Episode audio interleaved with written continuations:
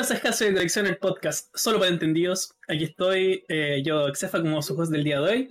Y a mi lado, no sé a qué lado, no estoy viendo la transmisión, pero eh, está mi compañero Jazz Calmillo. Eh, ¿Cómo has estado yo tanto tiempo? Bien, bien, hola a todos y bienvenidos sí, a otro nuevo episodio del podcast de Escaso y de Colección. Yo estoy acá, como dije, estoy al lado de siempre, porque ya no estamos cambiando de lado, pero estoy... Ah, verdad. Ajá.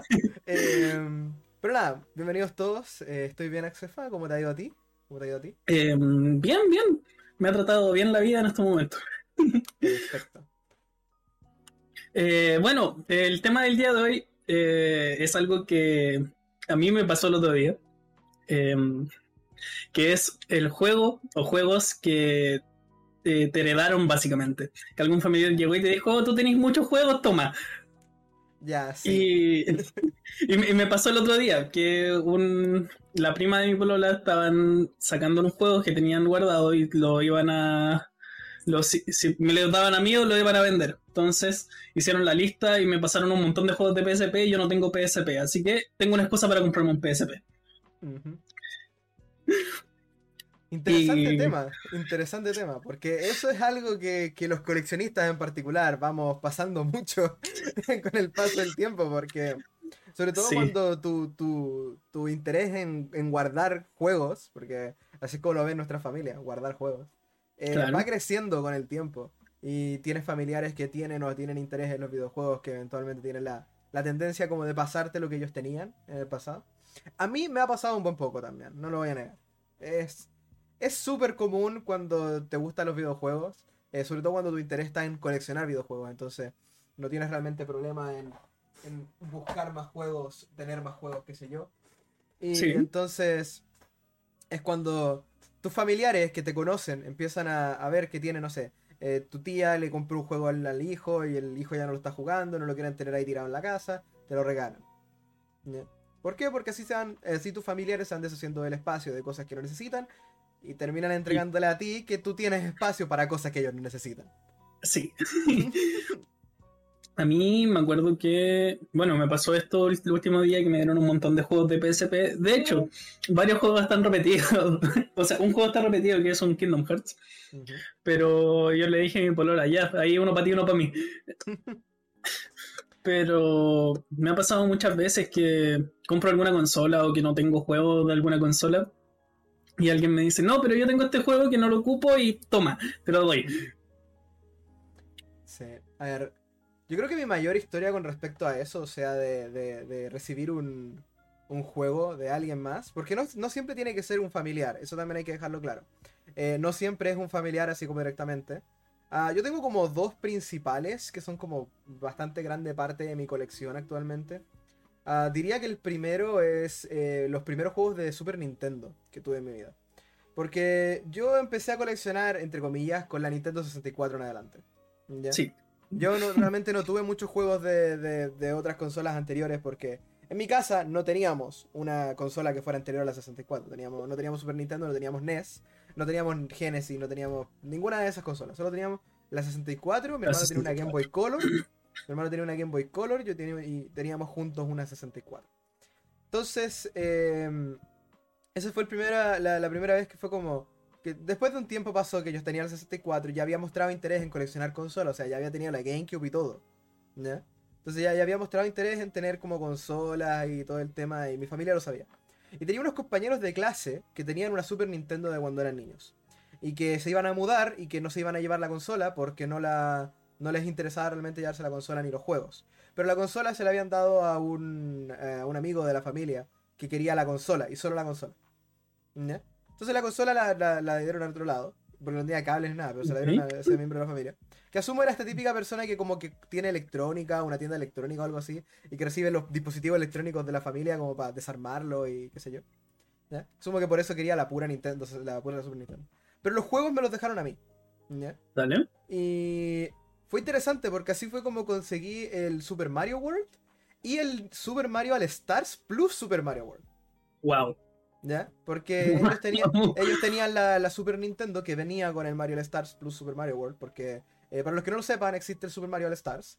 Y también existe el Super Mario All Stars plus Mario World. Y el plus Mario World es, solamente era vendido con la consola. Con la consola. Sí, no, no, se podía, no se podía comprar aparte ese juego, solamente venía... venía en bundle. Venía en Venía en bundle, bundle claro. con la consola. Y, y- y así fue como yo conseguí ese juego. También con- conseguí alguno que otro que tenía, no tenía label. Eh, tengo, por ejemplo, el Power Rangers de carreras de Super Nintendo.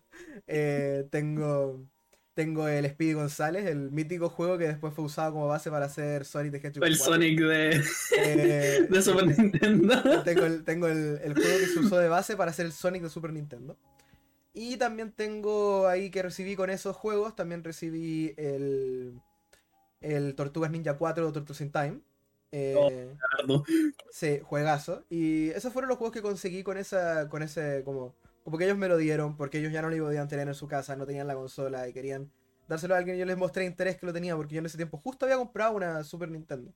Y a pesar de que mi Super Nintendo, o mi colección de Super Nintendo realmente no sea tan alta hoy en día, no es como que sea lo más grande del mundo mi colección de Super Nintendo, eh, ha ido creciendo y tengo que decir que tener Super Mario World y Super Mario Bros. plus eh, Super Mario Stars, ah, Super Mario All Stars plus Super Mario eh, World desde el principio de mi colección de Super Nintendo ayuda un montón a conseguir algunas de las cosas que yo siempre quise conseguir. Por ejemplo, con el tiempo, el tener ya el Mario World y el tener ya el Mario All Stars me hizo pensar, bueno, ahora tengo que conseguir lo que a mí me interesa. Entonces compré el Mario RPG, compré el Super Metroid, ¿ya?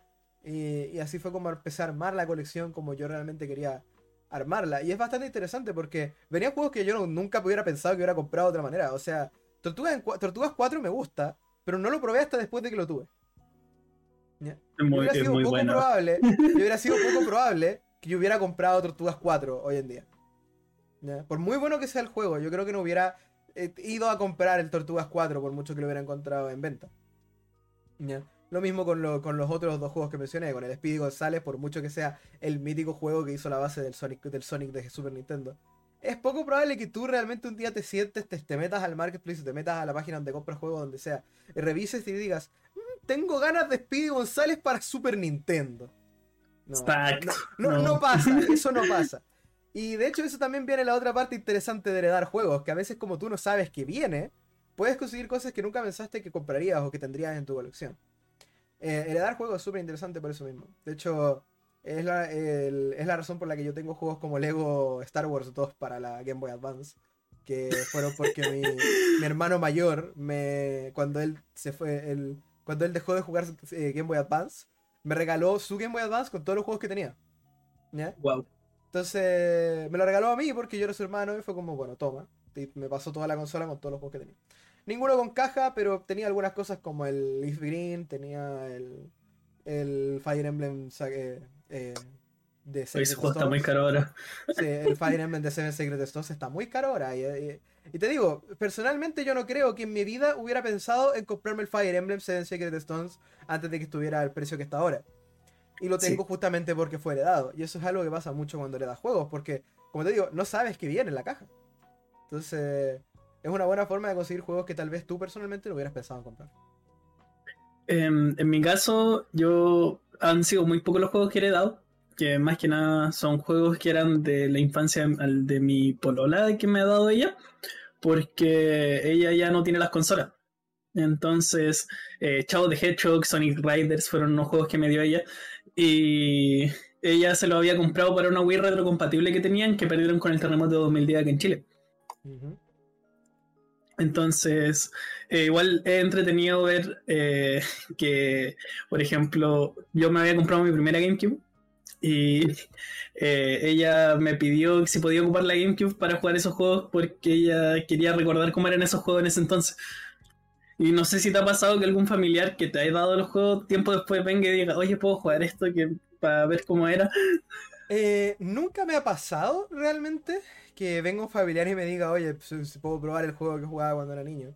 Ah, más A mí sí. porque igual, igual tengo que admitir que no muchos de mis juegos han sido heredados por alguien que no sea mi hermano mayor. Y mi hermano mayor siempre ha sido conocedor de los emuladores. Así que igual cuando mi hermano quería jugar Nostalgia, probablemente jugaba Nostalgia. La única vez que me pasó, eso sí, fue... Bueno, aquí viene el gran secreto. Mi enorme colección de Nintendo 64 no era mía. Eh, era de mi hermano mayor. Porque por supuesto, si yo nací con la 64 ahí, la consola no es mía. Varios juegos fueron comprados para mí, pero la mayoría de los juegos de 64 que tengo eran de mi hermano mayor. Uno de ellos en particular es un juego que se llama Mystical Ninja, eh, Legend of Goemon. ¿no? Que es un juego. Es un juego de este tipo de Konami que es el, el ninja con el pelo azul. Tiene una carta. Yugi. Ya, ya, una carta Yu-Gi-Oh! Sí, el, el tipo, el tipo del pelo azul que tiene una pipa. ¿Ya? Que, que- Dale, dale, usa una dale. pipa como arma. Ya, ese es el juego de Mystical Ninja. La cosa es que el, el segundo juego de Mystical Ninja salió para Nintendo 64 y era un juego de aventura así como tipo Legend of Zelda, pero con un poco más de plataforma. Era bien, bien entretenido, yo lo recomiendo un montón el, el Mystical Ninja 1. Em, perdón, no el Mystical Ninja 1, el Mystical Ninja Legend of Goemon para Nintendo 64, porque el Mystical Ninja 1 es un beat'em para Super Nintendo. La cosa es que mi hermano mayor un día vino y como yo había comprado recién una memory card para Nintendo 64, no sé si saben lo que es. Eh, que básicamente la Nintendo 64 tiene una memory card que muy pocos juegos ocupan, porque la mayoría guardaba directamente el cartucho. Espérate, aquí tengo un control a mano. Se Sí. conectaban aquí en el, Sí, en la conectaba. ranura trasera. De hecho, aquí yo tengo el mío, con la, con la, con la- con la- con el- conectada y todo la, la, la memory card, porque como no tengo el, el Rumble Pack, eh, es lo principal que tengo puesto en el, en la- en el control. Entonces, esta memory card eh, se usaba en pocos juegos. Y uno de los juegos en los que se usaba era el Mystical Ninja Legend of Pokémon. ¿Ok? No puedes guardar ese juego si no tienes una memory card. Y yo justo había comprado una memory card en ese entonces porque la había encontrado en venta en una feria y fue como, bueno, me compré una memory card de 64, específicamente también para jugar Legend of Pokémon. ¿ya? Eso fue antes de conseguir mi segundo juego, que también ocupa la memory card, que es el Superman 64. ¿ya? Dale.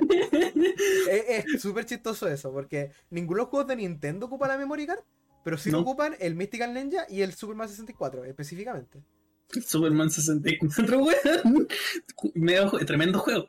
Sí. Y bueno, la cosa es que eh, mi hermano quiso jugarlo porque era la primera, porque después de mucho tiempo por fin podía volver a guardar, porque nosotros teníamos una memory card de niños, pero se había roto.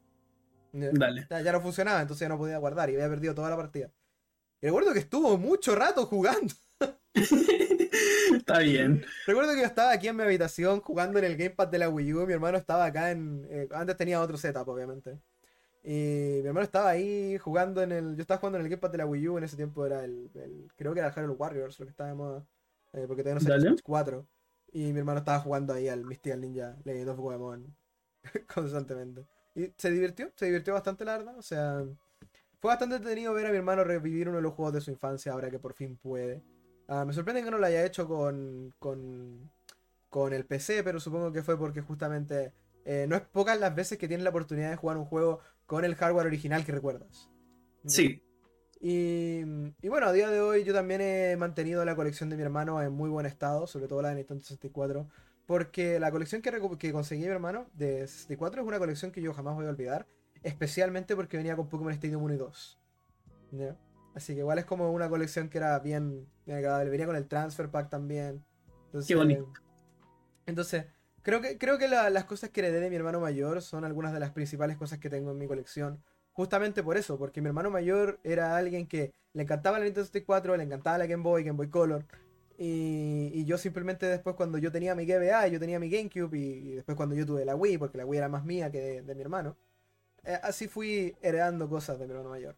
Lo último que heredé de mi hermano mayor fue la Xbox 360, que era de mi hermano técnicamente. Eh, el, el único juego de mi hermano que realmente era de mi hermano, porque el resto eran de los dos, era el Command and Conquer 3 de Xbox 360. Que siempre se me hace muy raro jugar un RTS en consola. Eh, pero, pero lo que voy es que igual fue raro, porque la 360. Ahí ya era la diferencia de que la Wii es mía, la 360 es de mi hermano mayor. Claro. Porque estamos hablando de, de la época de, de la Wii, la consola para los niños, para los casuales.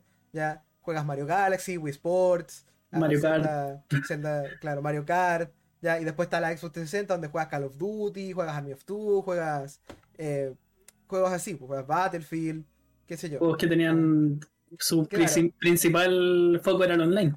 Claro, juegos también que eran online, juegos que tenían el principal foco en ser juegos para mayores de edad, qué sé yo, que la, que la, que la consola. Pero después mi hermano mayor eh, desbloqueó la consola, la, la llevó a desbloquear, la 360.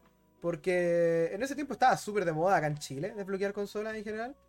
Eh, sobre todo en la época de la Wii. Yo diría que la época de la Play 2 con las consolas bloqueadas era bastante grande, pero es porque la Play 2 era súper fácil de desbloquear. Pero creo que nunca había una época de consolas desbloqueables en todas partes como fue la época de la 360 y la, y la Wii. Y recuerdo que mi hermano mayor llevó la 360 a desbloquear. Y después de que la llevó a desbloquear, prácticamente me la entregó con todos los juegos que teníamos de 360. Y así fue como me pasé el Naruto, el Naruto Ultimate Ninja Storm 2. Fue interesante. Ah, pero, pero después de eso mi hermano recuperó la consola, la tuvimos un tiempo cuando vivimos separados, porque hubo un tiempo que yo vivía en otra ciudad, y mi hermano vivía acá, en la misma casa en la que vivo yo ahora. Entonces yo me llevé casi todas mis consolas y él se quedó con la 360.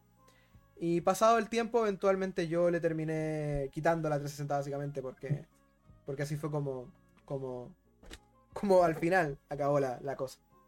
Algo así me pasó, no ve la consola en estos momentos, pero está un poquito más abajo de la Nintendo 64. Tenemos, con mi hermano nos regalaron una PlayStation 2 cuando éramos chicos. Y esa PlayStation 2 venía con un juego original, que era el juego que traía, que... Ay, me estoy tratando de acordar qué juego era, pero lo perdimos. Eh, el tema es que ese- esa PlayStation 2 venía desbloqueada. Y ya... O sea, esa PlayStation 2 nunca ha visto un juego original en su vida. Nunca vio un juego original, pero al final me terminé quedando yo la PlayStation 2 porque eh, tú tenías tú, tú tení la estante con consolas pat- Claro. Hay una, hay una historia que a mí me da risa con esto de heredar, porque yo tengo una consola que ha pasado por cuatro miembros de mi familia. Dale. ¿ya? Eh, básicamente es la All 3DS. ¿ya? Eh, Ya. La All 3DS fue comprada para mí cuando salió. De hecho, yo la tengo desde antes que fuera el programa embajador, la, la All 3DS. ¿ya? La compré cuando todavía era cara. ¿Por qué? Porque mi familia decidió comprármela como regalo de Navidad, me había portado bien y fue como, ya le vamos a dar la, 3, la, DS, la Nintendo DS nueva porque el niño nunca suelta su Nintendo DSi, así que vamos a mejor darle una 3DS. Y se va a poder comprar después los juegos nuevos. Claro, o sea, poder comprar los juegos de 3DS y además todavía puede seguir jugando sus juegos de Nintendo DS, así que no, no perdemos nada. ¿ya? Mi hermano le dijo a mi madre que era una buena idea porque justamente por eso, porque iba a poder seguir jugando todos mis juegos de DS, todavía iba a, seguir, iba a poder seguir jugando con mi R4, iba a poder hacer todo lo que hacía ya de niño. Entonces me regalaron la 3DS el día que salió, o un tiempo después que salió, en la Navidad que salió la 3DS, básicamente. ¿ya? La All 3DS. La All 3DS la tuve como mi consola principal hasta poco después de que salió Super Smash Bros. 3DS, porque poco después de que salió el Super, Smash Bros. 3DS, salió la New 3DS. ¿ya? Sí. Sí. Y la New 3DS, la misma historia. Yo conseguí eh, portarme bien, la- eh, se acercaba la Navidad, hablé con mi familia y mi familia me regaló la New 3DS XL. ¿ya? Al principio yo quería la de, creo que contaba la historia antes en el podcast, o si no fue en la temporada piloto, que nunca pasó. Pero Creo que hablaste de él en el, en el episodio piloto de eh, diseños especiales de consolas. Sí, sí, que, que yo quería comprar la de Majora's Mask, pero Microplay, la, la compré por Microplay, pero resulta que nunca estuvo y no, no la tenía en stock. Y me dieron la de Monster Hunter. Y a pesar de eso, la consola de Monster Hunter fue mi consola principal por el resto de la generación, literal. ¿ya? Entonces pasó un tiempo después que yo le. que, que mi All 3DS estaba tirada, básicamente. Entonces mi hermano ¿Sí? mayor tenía interés en jugar Pokémon Alpha, Omega Ruby Alpha Zafiro y Pokémon Sun and Moon. ¿ya? Que lo habían anunciado hace poco en el tiempo que yo eh, le entregué la, 3, la All 3DS. Entonces, ¿qué pasó? Que yo, que yo justamente había encontrado en venta una New Nintendo 3DS XL de Majora's Mask. ¿Ya? ¿Ya? Entonces, ¿qué hice? Fui con mi hermano mayor y le di, él tenía trabajo en ese entonces, ganaba dinero, vivía todavía con mi madre. Entonces fue como, tiene dinero esta persona. ¿ya? este, este hombre tiene Está, dinero. está juntando plata y, y no veo que esté gastando mucho. Claro. Entonces, voy y le digo si eh, quisiera hacerme la compra de la 3DS, de mi 3DS anterior, que se la vendía por 80 lucas la consola y el Star Fox 64. ¿Ya? 3D. ¿Ya? Porque, ese- porque a él le encantaba el Star Fox en la 64. ¿ya? Entonces fue como, como para hacer que valiera más la pena la, la compra. ¿ya? Entonces Ya. me, me- me compró la consola, me compró la All 3DS por 80 lucas. de- Después yo llevé esas 80 lucas con mi madre, le, le negocié para que me dieran 100 más y compré la, la, la New 3DS de Majora's más y no me arrepiento para nada. ¿ya? Porque no me he vuelto a encontrar ninguna de esas en venta. Eh, sobre todo bien. He encontrado japonesa, no americana. Eh, y después de eso, eh, después de que pasó eso, pasó un, un año, dos años, mi hermano mayor pasó jugando con la, con la 3DS antigua, qué sé yo, jugó bastante lo que quería jugar, terminó el, el Alfa Zafiro, qué sé yo. Y mi primo menor necesitaba un, una necesitaba un regalo de Navidad. Entonces mi hermano va y como ya estaba alto de la consola, le, le, col- le- le regaló la consola con el Star Fox y el... y el... con el Star Fox y el Alfa Zafiro. Dale. Ya. Me estaba tratando de acordar, recién dijiste, no me acordaba. Sí. Entonces, el Star Fox y el Alpha Zafiro. Entonces, él, él le regaló la consola a mi primo pequeño. ¿Ya? Entonces, mi primo Ya. pequeño usó la consola, terminó el Alpha Zafiro, se aburrió del Star Fox y me dieron el Star Fox. ¿ya? Porque era como. Nosotros necesitamos, claro, nosotros no necesitamos, así que toma el Star Fox. ¿ya? Y fue como, bueno, me llevé el Star Fox. Y pasó un tiempo después y mi primo le regalaron una PlayStation 3, le regalaron una Nintendo Switch, ¿ya? Y dejó de lado completamente la 3DS antigua. ¿ya? Además de que se le había muerto el stick, así que técnicamente solo podía jugar juegos de DS. ¿ya? Entonces no era tampoco la, la gran cosa. Y yo le ofrecí arreglar el stick, pero nunca encontré un repuesto tampoco, así que... eh, la, la All 3DS es difícil de arreglar y es súper frágil. eh, realmente, yo no, yo no tengo idea cómo sobrevivió a mí jugando en match 3DS. Em, entonces, la All 3DS él ya la dejó tirada y todo el tema. Y entonces viene un día y me dicen, mira, esta consola está mala, no la están usando en esta casa, está sin gomita, está hecha bolsa, llévatela. Llévatela. Y me llevé la consola y me llevé la caja del Alfa Zafiro porque mi primo perdió el cartucho. Ya de hoy todavía no lo encontramos. Eh, pero, pero sí fue como esa consola. Fue mía, después fue de mi hermano, después fue de mi primo y ahora es mía de nuevo. Te, te entiendo. Y en todo caso tiene sentido porque a pesar de que es un ciclo bastante extraño para el tema de coleccionar consolas y todo eso. La verdad es que tiene sentido porque cuando los miembros de tu familia no son realmente coleccionistas y tú sí. eh, incluso si la consola viene de ti, es muy probable que termine en ti. Sí. Porque. Porque las únicas personas que tu familia puede considerar como, oh, tal vez le va a sacar jugo de nuevo a esta consola o a este juego, eres tú. Sí. Ellos tal vez se la pueden regalar al siguiente más pequeño de la familia, así sucesivamente. Pero Que tenga algo con que entretenerse. va a llegar un punto donde va a quedar obsoleto. Va a llegar un punto donde va a quedar obsoleto. Va a llegar un punto donde todos van a tener una Switch. Entonces, ¿qué van a hacer con la 3DS? ¿Con la qué van a hacer con la Wii? ¿No? Y así. Am, mi primo, eso sí, ha heredado un par de, de cosas. Bueno, no ha heredado ninguno de mis consolas realmente, mi primo pequeño, porque yo no suelto mis consolas. Eh, ni, ni mis juegos tampoco. Le he prestado alguno que otro juego, eso sí. Te He tenido la- el interés de, de prestarle juegos, sobre todo después de que tuvo la Nintendo Switch. De prestarle alguno que otro juego de, de mi consola. ¿Ya? Sobre todo hubo un tiempo que le presté el Breath of the Wild hasta que se lo pudieron comprar a él. ¿Ya? Pero a él le encanta Breath of the Wild, es uno de sus juegos favoritos. Muy bueno. ¿ya? Eh, y entonces yo, yo también es, eh, como sé lo que es eso, o sea, yo nunca realmente le he entregado una consola a un juego a otra persona como para que se lo quedara. Eh, yo no tengo problema en prestar, pero heredar es como medio complicado para mí porque eh, eventualmente yo sé que va a terminar en mí y la persona a la que le estoy heredando el juego no es alguien que va a tener el interés de ese juego por el resto de su vida como yo. Claro. Eh, yo sé que mi primo pequeño va a disfrutar un juego que le preste, pero no va a querer tenerlo en la estantería por el resto de su vida. ¿Ya? Entonces también ha pasado que mi primo pequeño me ha entregado juegos que a él no le interesan. Por ejemplo, eh, cuando le compraron el PlayStation 3, él le regalaron varios juegos. Venían varios FIFA, Call of Duty, eh, World of War, qué sé yo. ¿Ya? Entre los juegos Dale. que venían con su PlayStation 3 venía Final Fantasy 13. ¿Ya? Dale. Lo intentó jugar y no le interesó. Para nada. En lo más mínimo, no le pudo interesar para nada el Final Fantasy 3. Eh, yo en ese tiempo todavía no tenía una PlayStation 3, pero estaba pensando en comprarme una. ¿Ya? ¿Por qué? Porque era ya la hora de que tuviera consolas que no, no hubiera tenido anteriormente. Entonces, estaba hablando con mi primo un día y me dice, oye, no te quieres llevar este juego porque yo no lo quiero. Y la mamá de él me dijo, mira, tu primo pequeño es muy pequeño, todavía se le asustan los zombies, tiene pesadillas, no puede dormir y no va al colegio. ¿Ya? Llévate Soy este juego también. Entonces hay un juego en particular que no queremos que juegue, que es el Dead Island. ¿Ya? Entonces fue como, Ya. bueno, y me dieron los dos juegos, me dieron las dos cajas, me dijeron llévatelo, uno no le interesa, el otro preferimos que no lo juegue. ¿Ya? No es, que le, no es que le den miedo los juegos de adultos, o sea, no es como que no, es como que no pueda jugar Call of Duty, por ejemplo. Simplemente los juegos de zombies como que le afectaban harto. Y Dead Island es un juego con zombies bastante tenebrosos para la época, no lo voy a negar. Sí. Así que tenía era. sentido. Así que tenía sentido. Y, y me, y me dieron esos dos juegos y ahí los tengo todavía en mi colección. Esos son dos de los otros juegos que como he recibido de herencia en algún punto. Y es chistoso porque es como al revés, porque generalmente tú heredas un juego de alguien mayor que tú, esos dos juegos yo los heredé de alguien menor que yo. Está bien. Yo, pucha, no, como dije, no he dado muchos juegos, pero eh, lo que sí, eh, al final, eh, yo a mis familiares o a mi, a mi polobola, a mi hermano, les presto eh, juegos de mi colección de repente para que jueguen. Porque, oh, quiero jugar algún juego de esta saga y tú tienes varios. ¿Me prestas uno? Yo le digo, sí, toma, te paso este, te paso el juego y te paso una consola.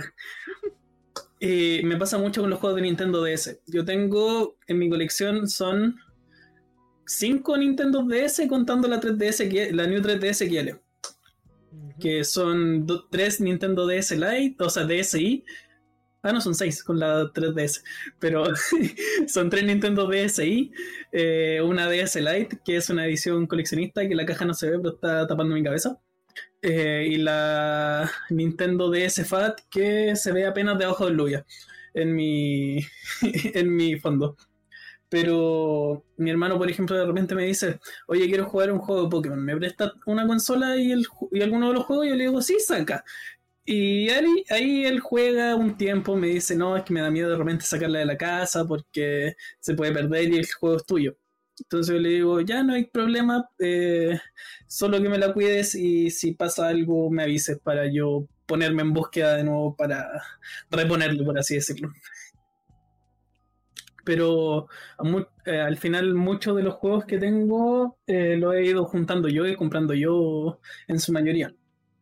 Algunos juegos de Wii creo que son heredados. O sea, eran de polola y ella los tiene acá para jugarlo ella. Que son eh, juegos de Trauma Center. Uh, nice. Buena saga. Que tiene el Trauma Team y el Trauma Center. No me acuerdo cuál es el nombre, pero por ahí está en la sección de Wii en mi, en mi colección. Eh, de haber prestado algún juego alguna vez y que, o sea, haber vendido algún juego a algún familiar y que me lo hayan devuelto, no me ha pasado, ¿sabes? Pero veo que me va a pasar en alguna ocasión o me van a pasar una consola diciendo ya no le gusta. Y Claro. me van a ofrecerme la más barata. Una cosa que, que pasa también, o sea, igual le voy a contar una pequeña historia acá. Yo empecé a coleccionar justamente por un caso de heredo. eh, que fue un caso de intento de heredar una consola mía. Eh, básicamente lo que pasó fue que mi... En ese tiempo yo, yo tenía una PlayStation 1, ¿ya? Una PS, PC One, ¿ya? La, la- chiquita. Em, a mí me encantaba la PS One, me gustaba el diseño, me gustaban los juegos, tenía puros juegos piratas, pero me gustaban.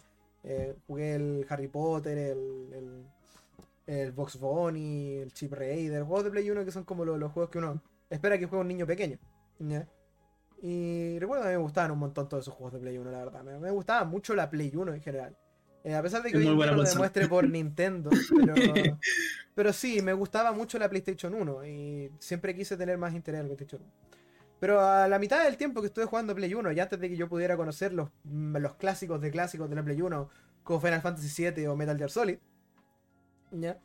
Eh, llegó mi madre y dijo, mira, eh, ahora tu, mi, mi ahijado, que era un ahijado, era el, el hijo de una amiga de mi madre, eh, eh, ten- recién había cumplido como 4 años, una cosa así. Y yo tenía como 6, o sea, ni siquiera era tan adulto, yo tenía como 6 años. ¿ya? Mi madre dijo, mi madre dijo, le vamos a regalar tu PlayStation 1 porque tú ya tienes la GameCube. ¿Ya? Eh, o sea, era básicamente como la típica que varios padres hacen en realidad, muchísimos padres hacen la de la de oye, ahora tienes una consola más nueva, le vamos a regalar tu consola antigua a algún a tu primo, a tu hermano, qué sé yo. ¿Ya? Sí. Entonces le regalaron mi PlayStation 1. Yo dije que no que realmente no quería porque yo estaba jugándola todavía. Pero me dijeron, siempre que quieras puedes ir a su casa y jugar allá. ¿Ya? ¿Por qué? Porque igual eran amigos de familia y íbamos bastante seguido a su casa, no era, no era la gran Claro. cosa tampoco. ¿ya? No era tampoco tanto problema la idea de ir a su casa específicamente a jugar Play 1. ¿ya? Sobre todo cuando él podía venir a mi casa simplemente a jugar, eh, a jugar GameCube. Todo bien, Claro. ya todo parecía ser color de rosa, esto iba a ser bonito, me iban a enseñar la magia de dejar atrás tus posesiones. ¿ya? Y em- tener, Claro. una tener una vida saludable y, y- y sana como un miembro relativamente funcional de la sociedad. ¿Qué No, no como un acumulador. ¿Qué pasó? Que dicho, dicho ahijado, a la semana que tuvo la PlayStation 1 la tiró por la ventana. Eh, era un niño de 4 años, no lo, no, no- no lo culpo. Eh, probablemente él simplemente pensaba que era otro juguete más. ¿ya?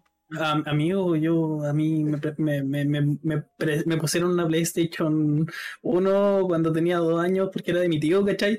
Y yo jugaba ahí Crash Bandicoot y yo jugaba.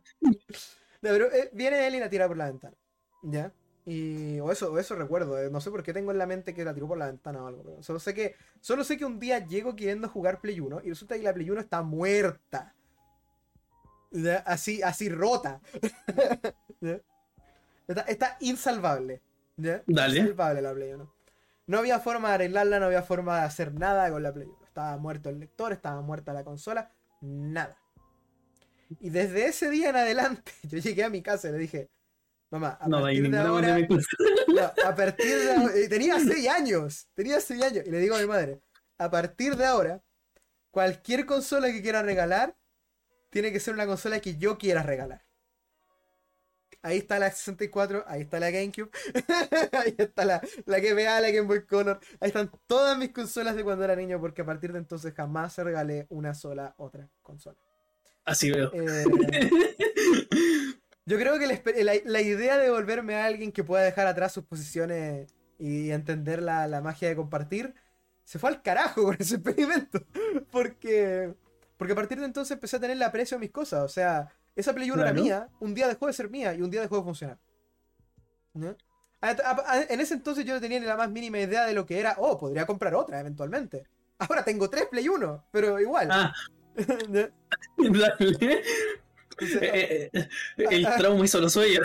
Claro, ahora, ahora tengo tres Play 1, tengo una Play 2, tengo una Play 3, puedo jugar juegos de Play 1 cuando quiera. ¿no? No, ya, ya no el problema no existe, pero al final de cuentas simplemente esa es la idea de que, de que o sea, a mí intentaron hacer que yo heredara una consola, salió mal, y desde entonces yo simplemente empecé a pensar, bueno, esta es mi Joker historia, ahora voy a empezar a ser coleccionista. Esta es mi, historia de origen de Joker, esta es mi historia de origen de coleccionismo. La, la historia de origen de, de villano. Claro. La experiencia traumática. La, exper- la experiencia traumática que me hizo un acumulador. Pero básicamente a partir de entonces fue como todas las consolas las mantengo, la- las tengo yo. eh, ojalá las cuido yo. No he cuidado realmente todas mis consolas. O sea, mi, mi New 3DS XL está ahí agonizando todos los días. Eh, La mía también. ya, mira, antes de que cualquier persona en los comentarios o en, la- o en los que sea que estén escuchando, antes de que nos digan estos malditos que destruyen sus posiciones. Tenía 13 años cuando tuve, no, tenía 14 años cuando recibí la New 3DS XL y la usé constantemente llevándola al colegio por, el, por aproximadamente 3 años continuamente. Yo también. Y Te voy a decir no me cuando tienes solo dos bolsillos en tus pantalones de colegio y tienes que llevar llaves y monedas, es muy, muy probable que tu 3DS termine en el mismo bolsillo que unas llaves o que un par de monedas y se raye la pintura. Sí. Y esa consola la pi- no, no eran del color que decían, eran todas negras con una pintura que se Sí, descascaraba. to- todas las consolas eran, eran de color negro por, por encima, tenían una pintura, la, tenía la- el paint job, el, ven como autos tuneados. Claro. Y, y, y bueno, desde entonces, claro, no he querido heredar ninguna de mis consolas. Eh, a mí no me, no me han heredado realmente casi ninguna consola. Yo me robé una consola de una casa, entre comillas. En realidad no me la robé, simplemente era que una vez fui al campo y por algún motivo en la mitad del pasto había tirado una Play 1 y una Atari Flashback. ¿no? En la mitad del pasto, en el campo, aparentemente eran consolas que estaban malas y que le dieron a los niños del campo, esos que estaban ahí, los usaban para jugar en el, en el, en el patio. ¿no? Y estaban Ah. tiradas en el piso, llenas de barro y todo. ¿no? Y yo fue como, le, le digo a los, a los del campo, "Y- e- esto ninguno lo está usando, ¿verdad? Está en el piso, acá afuera. Me dijeron, no, realmente no. Y yo fue como, ¿me las puedo llevar? Sí. Bueno. Y ahí tengo una... eh, no, tengo eh, no tengo todas mis consolas ni todo lo que tengo acá en esta habitación. Tengo eh, la habitación donde duermo, que es otra habitación, tiene unos closets con algunas de las cosas como extras en mi colección. Que eventualmente va a llegar el closet de extras, el, el, el- como le digo, el closet de misceláneos a mi, a mi habitación de juego, em, a mi habitación de colección. Dale. todo, todo buen coleccionista tiene un closet de misceláneos, eso lo voy a decir. ahora. Sí, yo tengo cajas de, de figuritas por ahí dando botes. Sí. Entonces, entonces, tengo una Atari Flashback y tengo la- esa una de mis tres Play 1, de hecho, la, la Play 1 que encontré en el campo. Y a veces me da risa porque la persona que de mi. Bueno, la, la PlayStation 1 antigua, que heredé, que heredé, que heredé fuerza- eh, fuera de mi voluntad, Forzosamente. que, que heredé forzosamente. Es que, es que lo peor parte es esto. Esa consola terminó en las manos del ahijado de mi madre. ¿ya? Se rompió y no sé qué pasó con esa consola. Pero el hermano mayor de, la, del- de ese chico era alguien que tenía contactos con los ahijados de mi tía. Y en el campo es donde viven los familiares de los ahijados de mi tía. Entonces, si todo está correcto, tengo la ligera teoría de que esa PlayStation 1 que usaban como frisbee en el campo es probablemente la misma, misma. PlayStation 1 que yo regalé cuando era niño. Porque, ¿Por qué otro motivo usarían una PlayStation 1 como juguete? porque ya estaba rota. Sí. Lo más probable es que haya sido eso. Claro. No he podido revisarla realmente, no he podido revisarla realmente porque eh, estuvo en el patio del campo, estuvo llena de barro, de agua, está oxidadísima, los, los, los tornillos están oxidados también. Abrir esa consola va a ser una tortura y prefiero no intentarlo. Eh, yo ya sé que está llena de barro por dentro, la limpié por fuera, la limpié el lector, limpié todo lo que pude de la consola para que se viera bonita como de decoración, igual con la Atari Flashback. Pero la consola realmente no tiene salvación. Me, me imagino, a día de hoy sigue botando tierra ahí. Claro, probablemente seguirá botando tierra. Eh, pero está ahí y eventualmente en la feria me compré otra PlayStation 1 y, y esa sí funciona. No, el lector no está bueno, pero funciona. Eh, y me compré una PSX también en la feria y, y por eso tengo... Oye, y- inciso aparte de, de- del, del podcast, eh, deberíamos juntarnos un día a ir a, la- las ferias de acá de Ah, claro. el, el el especial Feria Las Pulgas. Eh, Claro. Eh, yo no, poco, mis consolas, yo tuvimos la PlayStation 2 cuando éramos chicos. Eh, después la primera consola que tuve eh, ya fue para 2014-2015, cuando me regalaron la New 3DS. ujú. Entonces, esa, ahí fue cuando empezó el bichito de la colección. Pero siempre mi papá me decía, no, esa PlayStation 2 tenéis que botarla o tenéis que regalársela a alguien o venderla. Y yo le decía, no, esa weá va a quedar ahí. Y ahí estaba juntando polvo y tengo una guitarra de Guitar Hero por ahí que no está en, en muestra. Voy, voy, a, voy a decir algo interesante con respecto a eso de tener consolas juntando polvo. Consíguete un Switch. Sí, Consíguete Sí, un tengo que- Así, todas tus consolas dejan de tomar polvo en el momento en el que tienes un Switch. Eh, eh, es impresionante. O sea, no me de, de hecho necesito unos HDMI también. Es que yo tengo, por ejemplo, yo en mi setup de streaming tengo. Mi setup de streaming es una ensalada de cables de nivel descomunal. ¿Ya? Eso, eso quiero, quiero, quiero decir. El- Entiendo. El, el setup, el setup que tengo para. El setup que tengo para hacer videos, hacer streaming, cosas por el estilo. Es una ensalada de cables, porque aquí tengo un CRT. ¿Ya? Acá está mi PC. Ahí tengo la, tele, la TV HD. ¿Ya? Y acá abajo están todas las consolas. Excepto las que están ahí arriba. ¿Ya? Para que todo pudiera encajar y todo pudiera estar conectado al mismo tiempo. eh, antes de que me digan que estoy a punto de quemar la casa, mi habitación está hecha específicamente para mantener una carga eléctrica bastante alta. Ok. Yo, yo estoy, eh, si conecto todas mis consolas, soy capaz de llevarme la carga eléctrica a la casa, estoy seguro. Sí, yo, yo, yo el tema está que eh, específicamente cuando me restablecieron la... Porque esta era mi habitación, eh, esta, esta era mi, mi pieza. ¿ya? Y mm, cuando mi hermano se fue de la casa, quedó una pieza libre. ¿ya? Y entonces fue como, mira, podemos hacer algo. Podemos cambiarte tu habitación anterior, darte la habitación de tu hermano, que era más grande, ¿ya? para que duermas. Y te podemos cambiar tu habitación donde vivías antes como una habitación de juego, un estudio. ¿ya? Para que tengas tu, este- tu escritorio. Tu oficina. tu- claro, mi, ofici- mi oficina. Mi madre me decía siempre que era mi oficina. Entonces yo acepté, obviamente. ¿Cómo, iba a decir que no? Eh, te, te dicen lo mismo. tú, dices, tú, tú dices, tú dices, por supuesto que sí. Me- me- mi, mi hermano se llega a ir de la casa, me da la pieza, eh, la pieza de mi hermano y yo pongo yo en la pared. y, me- y- y junto las dos piezas. Claro. Entonces el tema está que esta habitación se volvió eventualmente mi oficina. Cuando me estaban haciendo la, la oficina, porque obviamente tenían que hacer los muebles que están ahora en el fondo y el escritorio en L que tengo acá, que el escritorio está, está hecho de forma personalizada, por ejemplo. ¿ya? Es un escritorio en L.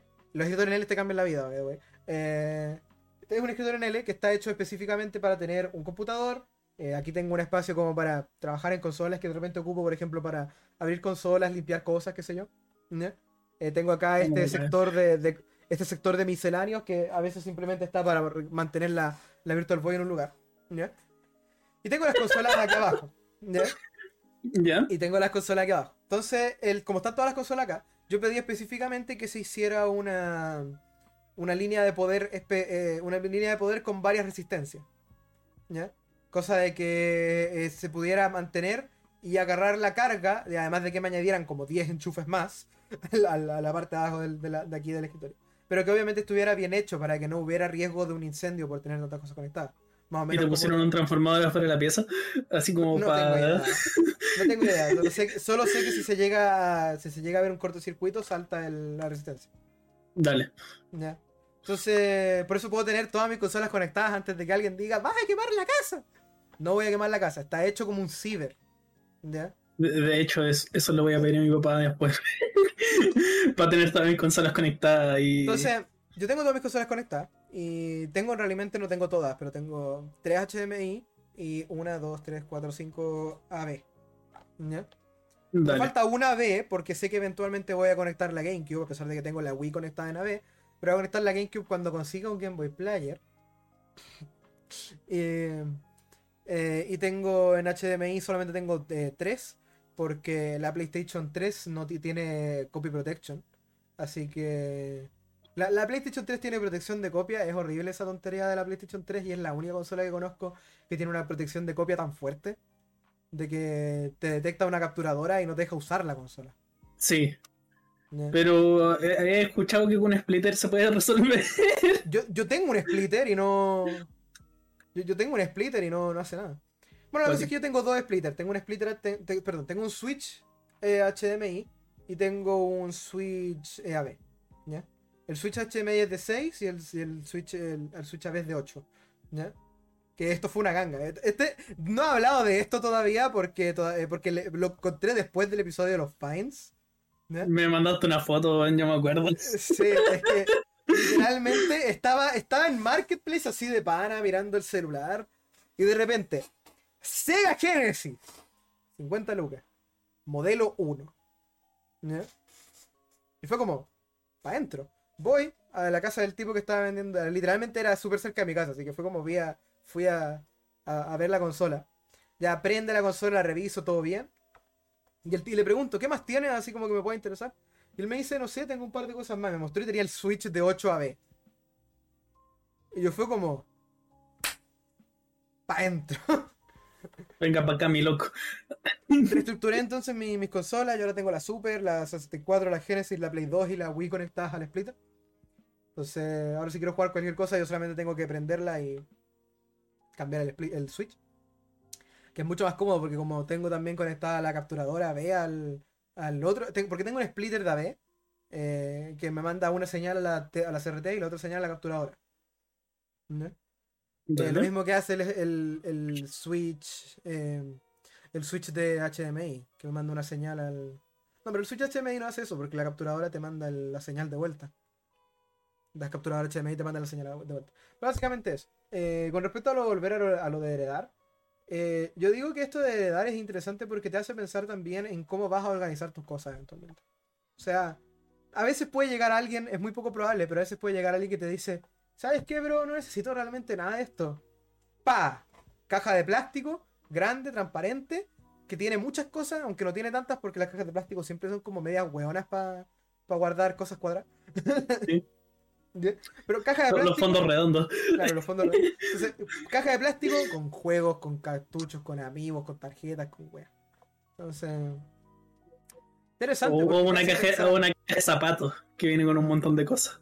Claro. Te hace pensar más o menos en qué es lo que vas a. en qué y cómo vas a organizar lo, lo que te acaban de entregar. O sea, cómo vas a poner tus consolas nuevas, tus juegos nuevos en la colección. eh, dónde vas a implementar. Porque generalmente la gente que tiene una colección, como yo por ejemplo, tiene una especie como de pseudo plan. ¿Ya? Como de pseudo planeamiento de qué van a conseguir y cómo. ¿Ya? Eh, O sea, o, o de dónde lo van a colocar. Por ejemplo, yo ahora mismo tengo la idea de que voy a dejar de comprar juegos de PlayStation y de Xbox hasta que termine la parte de la estantería donde va la Wii. ¿Ya? Porque ya no tengo espacio en el lado donde tengo PlayStation y Xbox. Y si quiero colocar más juegos de PlayStation y Xbox, tengo que empezar a colocarlos o encima o en otros lados de la estantería. ¿Ya? Y yo, yo tenía pensado, no, no voy a juntar plata para comprarme una, nue- una New 3DS, el modelo que quiero, pero apareció una ganga y no pude, no, no pude guardar plata de nuevo. Eh, eso pasa también, eso pasa también, pero lo que voy es que cuando tú tienes una ganga, tú, tú- cuando ya ves la ganga es como que te empiezas a pensar, ¿ya dónde voy a colocar esto? Y Sí, después lo compras. ¿ya? ¿O cómo voy a justificar comprarme la cuarta New 3DS? ¿ya? ahí, ahí lo, ahí lo tienes que pensar y lo tienes que adaptar tú. Pero ¿cómo cuando te, te la heredan, cuando te heredan algo, es muy poco probable que eso que te heredaron sea algo que tú tenías esperado conseguir. Sí, Hablando de heredar, tengo otra historia. Eh, te acordaste, te acordaste. Sí, me acordé. La cosa está que mis abuelos, eh, el hermano de mi abuelo, vive actualmente en Argentina. ¿Ya? Ya, Entonces toda su familia, Argentina.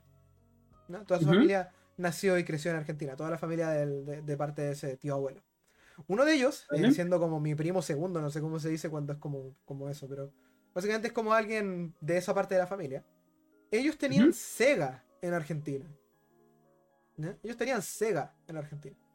Y un día estábamos conversando y yo les contaba que yo era alguien que coleccionaba muchas cosas. A mí siempre me gustó coleccionar consolas y tengo un montón de consolas guardadas. Y ellos me dijeron, nosotros tenemos una Sega guardada, ahí tirada, no la, no la usamos, la está literalmente en una caja. Te la podemos conseguir, guardar y te la mandamos. ¿Ya? ¿Ya? como, buena, me parece. Todo bien por mí, todo bacán, todo piola. Entonces yo pensaba que era una Genesis, porque era como la, la obvia. O sea, tú, tú, tú, te dices, no, yo jugué Sega cuando niño. ¿Tú cuál pensáis? La Genesis. La, Dreamcast. La Mega Drive. Claro, la Genesis, la Mega Drive o la Dreamcast, a lo más. Sobre todo en Argentina, donde yo asumía que era la Genesis, porque como está al lado de Brasil, eh, yo creo que recibieron un par de la Genesis de Brasil, porque la Genesis es gigante en Brasil. Sí. Fue, fue muy grande la piratería. No, no, la, la Genesis original. Dale, dale. Eh, la, Genesis original tenían un. No, la hace Sega, pero hay una empresa brasileña que tiene licencia oficial para hacer Genesis. Y la siguen haciendo hasta el día de mm. hoy. Bueno. Sé que las Genesis brasileñas son gigantes, entonces. Es muy probable que en Argentina hayan llegado unas cuantas Genesis brasileñas. Entonces la cosa está, yo pensaba que era una Genesis, entonces como que no le di importancia, que sé. Eh, un día mi madre fue de vacaciones a Argentina con mis, con mis abuelos, fueron específicamente a ver a mi, a mi tío abuelo. ¿ya? Y cuando volvieron un tiempo después, mi madre me dice, mira, tengo una caja para ti. ¿Ya? Y digo, va, bueno, perfecto. Y recibo la caja. Y era la consola que habían mandado mis primos. Mis primos segundos. ¿Ya? Yo abro la caja y es una Saturn. y yo quedé como, ¡Wow! y fue chistoso, porque para entonces yo había comprado una Master System 2. Ah, ¿Ya? Eh, por mercado, por, por eh, Todavía no sé si funciona, pero he comprado una Master System 2 eh, por parte de, de, Marketplace de Facebook. La compré por 15 lucas, fui a un terminal en Curicó, en, Curicó o algo así. Fue a buscarle calzón, no te olviste. Claro, literalmente fue como, fue como, no, es que en ese tiempo vivía en Talca, entonces fue como, fue como, porque estaba estudiando en Talca. Entonces, básicamente me dice, alguien me dice, oye, tengo esta Master System 2 en Marketplace y fue como, ¿a cuánto está? 15 lucas, ¿la podéis venir a buscar? Yo como, eh, tengo tiempo. Y me pegué el pique a, Curicó, a Molina, no sé dónde fue, pero fue por ahí. Y... Sus 40 minutos de viaje. ¿eh? Claro, 40 minutos de viaje, revisé la consola, la miré, le pagué al tipo, me fui con una Sega Master System 2 en el bolsillo y después volví a la casa y es como... Tengo una Master System 2. No la pruebo. No, no, no, es que, es que cuando tú piensas coleccionar, eh, coleccionar Sega, tú piensas, ya, Sega Genesis, Dreamcast, a lo más Game Gear. Sí. las otras son como las imposibles de conseguir. Entonces a mí me da risa porque yo me compré la Master System 2. Y después, después me compré la Sega Game Gear, que todavía la tengo ahí, de hecho. Es una maravilla la Game Gear, es muy rara. Entonces me compré la Game Gear. Entonces yo tenía la Master System 2 y la Game Gear. Y después llegan mis primos y me regalan la Saturn. Y me di cuenta del hecho de que yo tenía las tres Segas más difíciles de conseguir y no tenía la Genesis ni la Dreamcast. Tremendo, weón. Tremendo. Literalmente empecé la colección de, de, Sega al revés. como.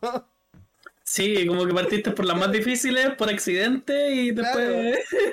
por, pura chance. Y después de eso, claro, me regalaron la, la Saturn. Me regalaron la. La bueno, me regalaron la Saturn. Y después de eso, ahora me compré la Genesis. Todavía no tengo la Dreamcast. Pero fue muy extraño lo del tema de me regalaron una Saturn así como así. Eh, mis primos después me comentaron que era porque ellos realmente les, interesaba tener la consola en un lugar donde se apreciara la consola. Lo que, lo, ah, hizo lo que lo hizo doblemente chistoso cuando intenté conectarla con el cable equivocado y la quemé, pero. Uf. Nada, pero al final resulta que había un caballero en Talca que arreglaba tele. ¿Ya? Y, le, llevé la, le, llevé la, consola y le dije al caballero: Mire, le voy a ser sincero, la conecté con el enchufe equivocado, no tengo idea si tiene salvación, pero sí es que la puede revisar. Y él me dice, sí, la puede revisar y la tuvo ahí un tiempo, después me llamó, la fui a buscar, la conecté y funcionaba. Y fue como, mira tú. Está bien. bueno, dijiste Sega Saturn. Dijiste Sega Saturn, me puse a buscar imágenes, ¿cachai? Recién. Y bueno, me salió el kit de desarrollo. Eh, eh, es, eh, es nomás, es increíble. Te mando una foto por Discord para que la veáis. A ver, a ver, a ver. Es. Long. Es una Long Saturn. Sí, una Long Saturn. A ver, bueno, eso fue como la, la última historia grande de heredar una consola que tuve. Eh, seguro que me dijeron mis primos que de hecho es algo que puede pasar también. Ah, es una forma en la que. Pro tip, esto que voy a decir, para la gente que quiere coleccionar. A veces, el hecho de saber que tú le vas a. tú vas a cuidar la consola, la vas a tratar bien, tú la vas a tratar con cariño, por decirlo así, eh, hace que mucha gente empiece como a entender que tú eres alguien que sí realmente quiere las consolas y no te va, no te va a, no- y, y- y- tienden como a ablandar a la gente con la idea de venderte o de darte consolas. Entonces, lo mismo que me dijeron mis primos es algo que he ocupado mucho, que es lo de que ellos me dijeron que me, me regalaron la Saturn. Porque sabían que yo en particular iba a ser alguien que la iba a tratar bien, que la iba a cuidar y que la iba a mantener en el mejor estado posible y que la iba a usar. ¿ya? Que no era alguien que la iba a arreglar y vender. ¿ya? Que no era alguien que la iba a poner en una caja y la iba a olvidar por el resto de la eternidad. Que era alguien que como mínimo la iba a tener como exposición. Y así la tengo actualmente. No la tengo conectada porque el único juego que tengo es, es, eh, es el Daytona USA. Así que, Dale. Que, eh, ese juego es bueno, pero por solamente por Daytona. No lo, no lo cacho. Eh, básicamente Daytona tiene un montón de canciones como con lyrics, como con letras, que es infame por eso. No, Dale. sé si, no sé si has escuchado el remix de F0 que salió en Smash Ultimate, el que tiene ¿Sí? letra. Sí. El que, el que tiene el que, el que están cantando en el remix de F0. Ya, el- los tipos que hicieron esa canción son los mismos que hicieron las canciones de Daytona. Está bien. Entonces, ya, la cosa es que eh, tengo el puro Daytona, así que igual tampoco. Y ni siquiera venía con caja, entonces ni siquiera lo puedo como guardar. Pero lo que voy es que hay mucha gente que tiene esta tendencia como a decirte: Mira, bro, eh, yo tengo. eh, como ejemplo, no sé, tú vas, le compras a alguien un juego, ¿ya? Y te dicen, cuando ven tu entusiasmo con tener el juego, como con cuidarlo, mirar y todo el tema, empiezan como a ablandarse y te dicen: Mira, igual tengo más juegos guardados. Sí. Y sabes que me, me pasó, no, no con juegos específicamente, sino que con mascotitas virtuales, porque hace poco le regalé a mi polola un Tamagotchi Nano, que es la primera versión que salió en inglés, que es de Budetama. Y yo le hablé al tipo, le compré, no me dio ningún problema, de hecho nos íbamos a juntar, pero ese día hubo lluvia y no pudimos. Entonces eh, me lo mandó por Starken. Y cuando ya le, le había comprado el juego, el par de semanas me habla de nuevo y me dice, oye, tengo estos Tamagotchi que si te, pue- si te interesan, eh, te hago precio. Y yo no le había hablado, yo le dije, porque yo le había hablado por WhatsApp, le dije que muchas gracias, que era súper buen vendedor, que le había gustado el Tamagotchi y Polole, wey. Y me dijo, si te interesa, tengo estos Tamagotchi, te, te hago precio. Y los tenía a 15.000 y me los vendió los dos por 10.000 cada uno. Nice. Pero sí pasa mucho que alguien eh, le negocie la consola porque, y, porque te dice eh, que tú la- como le tenés cariño a las consolas, la vaya a cuidar y no se la van a vender a alguien que la va a revender más caro. Claro, eso es algo que bastante de hecho pasa. O sea, hay mucha gente que realmente no tiene mucho interés qué es lo que haces tú con los juegos que tienen. ¿ya? Esto sobre todo pasa con gente que está vendiendo como los juegos del hijo o algo así que. Con juegos que quedaron en la casa de alguien como la expareja o algo. Y no, lo, no le tienen como ningún apego a los juegos.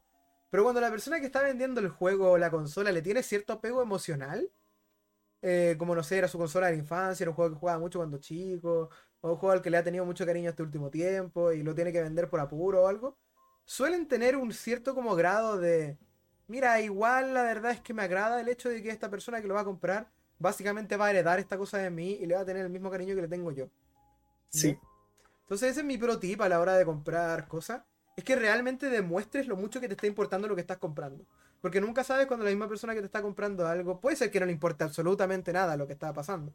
Pero hay algunas personas que sí te dicen, sé que la verdad es que sí, me alegra que, que vayas a tener tú la consola y si te interesa alguna otra cosa, igual te, te lo podría mandar, te podría decir que tengo.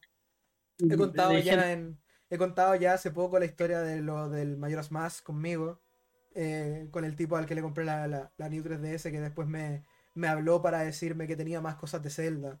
Entonces, es un tipo de, de situación que se da, que se da y mucho, lo de que como que lo- los vendedores cuando, te- cuando algunos vendedores, incluso los que tienen tienda, cuando se dan cuenta de que tú eres alguien que está coleccionando con pasión, te empiezan a agarrar cierto cariño. Y es como que te, Sí. como que te, te- te heredan la. Obviamente no deja de ser negocio. Pero es como que te heredan un poco lo- lo- los juegos. Porque saben que están en buenas manos. Y suelen ablandarse un poco con los precios y cosas por el estilo. Que obviamente lo hacen por, porque sienten que donde va a llegar el juego es un lugar donde sí lo van a apreciar. Sí. Y te digo, pasa mucho con gente que tiene consolas y cosas por el estilo. Que ha usado por, durante la mayoría de su vida. Básicamente. A mí recuerdo que me pasó con la New 3DS, porque yo la compré usada. El chico que me la vendió, eh, eh, mis papás le dijeron que iba a ser mi regalo de Navidad porque había sacado lugar en el liceo.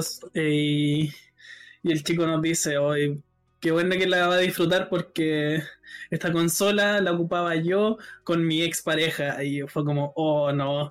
Y me puse a decir, y en este juego yo jugaba más y era el Pokémon Alpha Zafiro. Y yo todavía tengo los juegos, la, la mayoría de juegos con los que venía esa consola ahí. Porque aparte de que eran Smash 3DS, los cuatro Pokémon que habían en ese entonces para 3DS, que eran X, Y, Alpha Zafiro y Omega Rubí. el- al final del juego le agarré cariño porque fueron mis primeras experiencias con la consola, ¿cachai? Y él, como vio en mí alguien que iba a cuidar la consola, se hablando un poco al contarnos su historia, ¿cachai? Sí. Entonces, e- eso, eso como te digo pasa, porque hay mucha gente que, a pesar de que se va a deshacer de algo por dinero, no tienen realmente las ganas de deshacerse de, de- de algo que le tienen cariño. Eh, es bastante constructo social lo de que las consolas son cosas de, de pasajeras, por decirlo así. De que tú tienes una consola y cuando se acaba la vida útil de esa consola para ti, tienes que venderla o deshacerte de ella o, o pasar a la siguiente.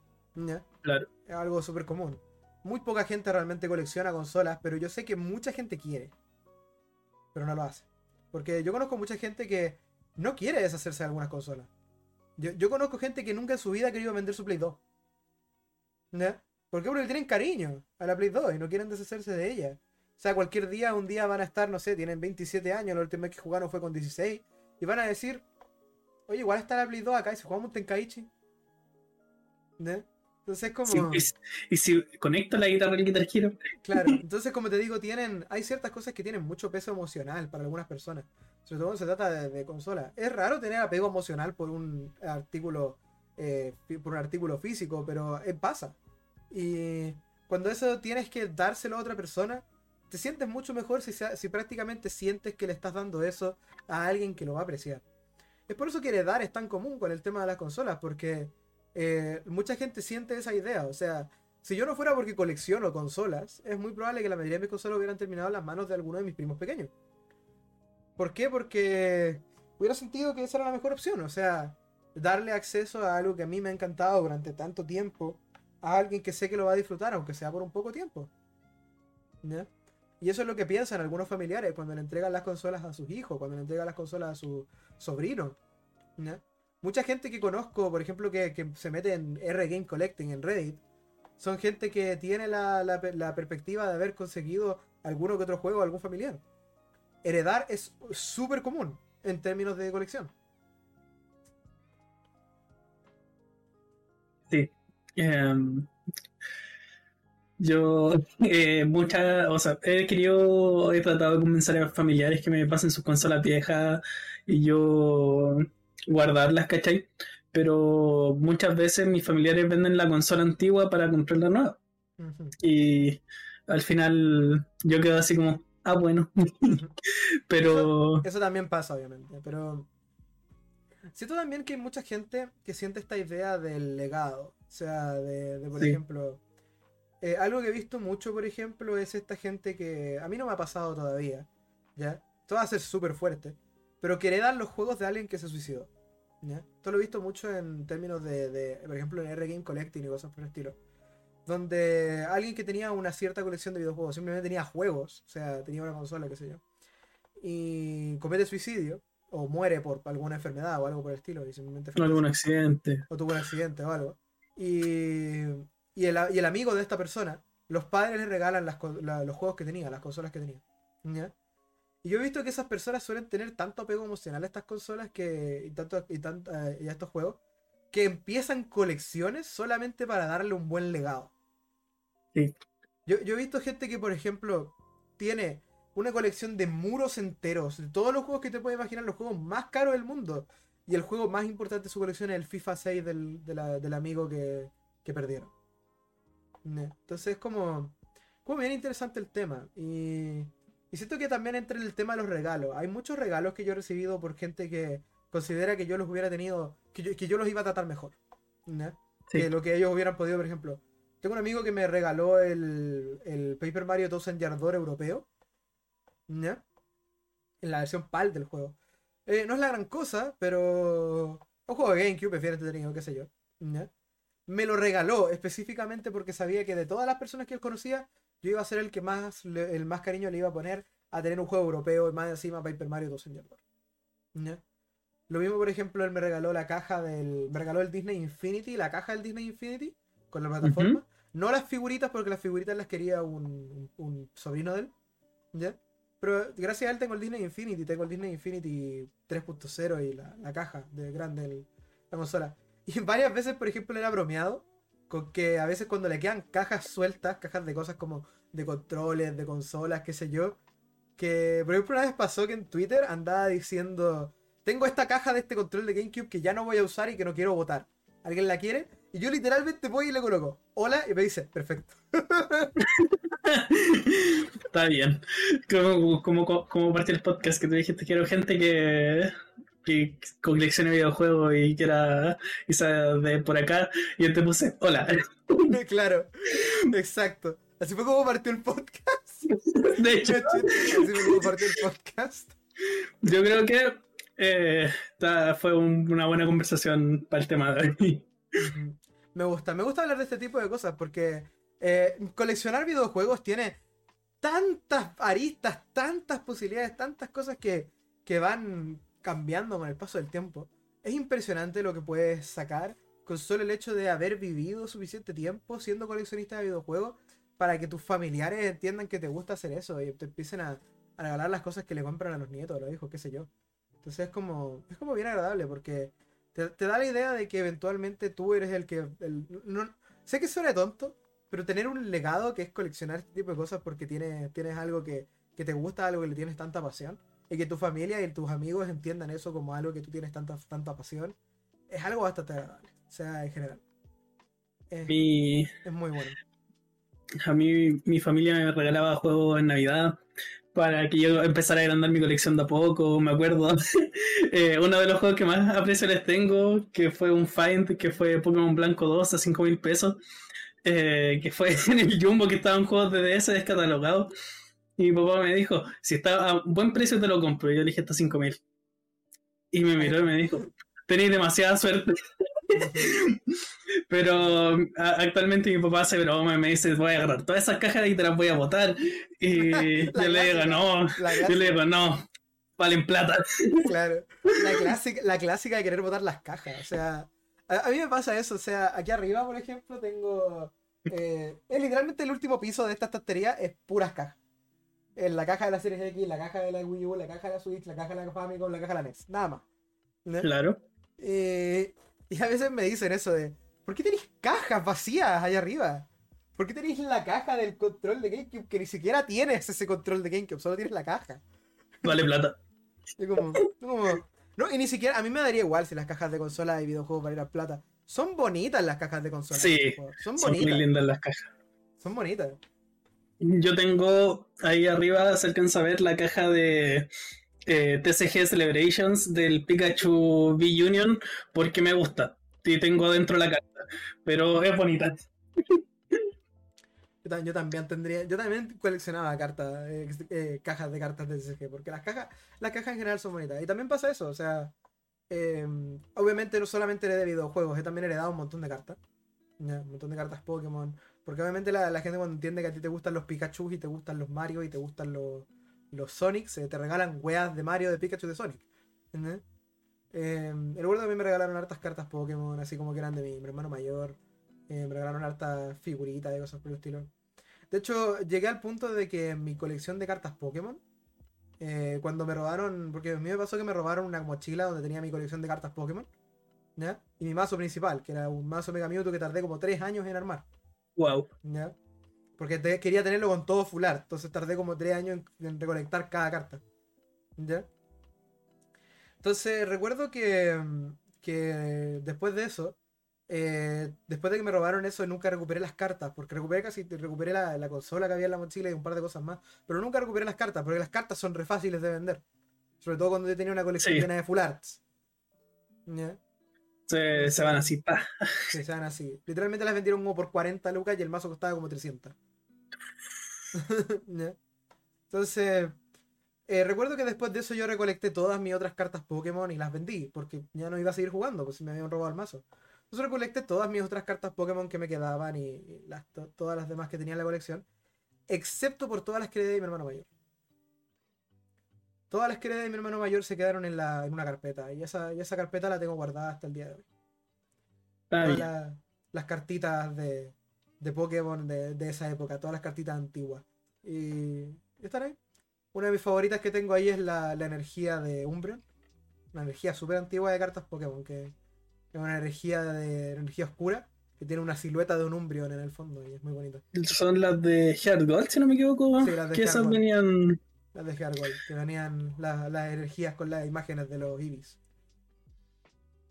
Pero.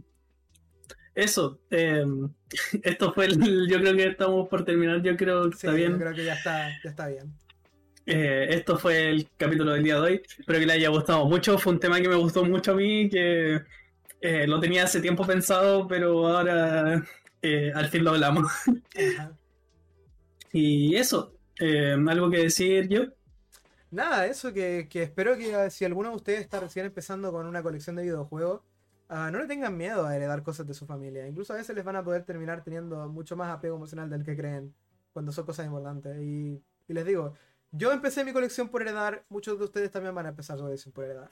Así que, nada, espero que les haya gustado, como siempre. Esto síganos en redes sociales y hasta otra. Hasta otra gente.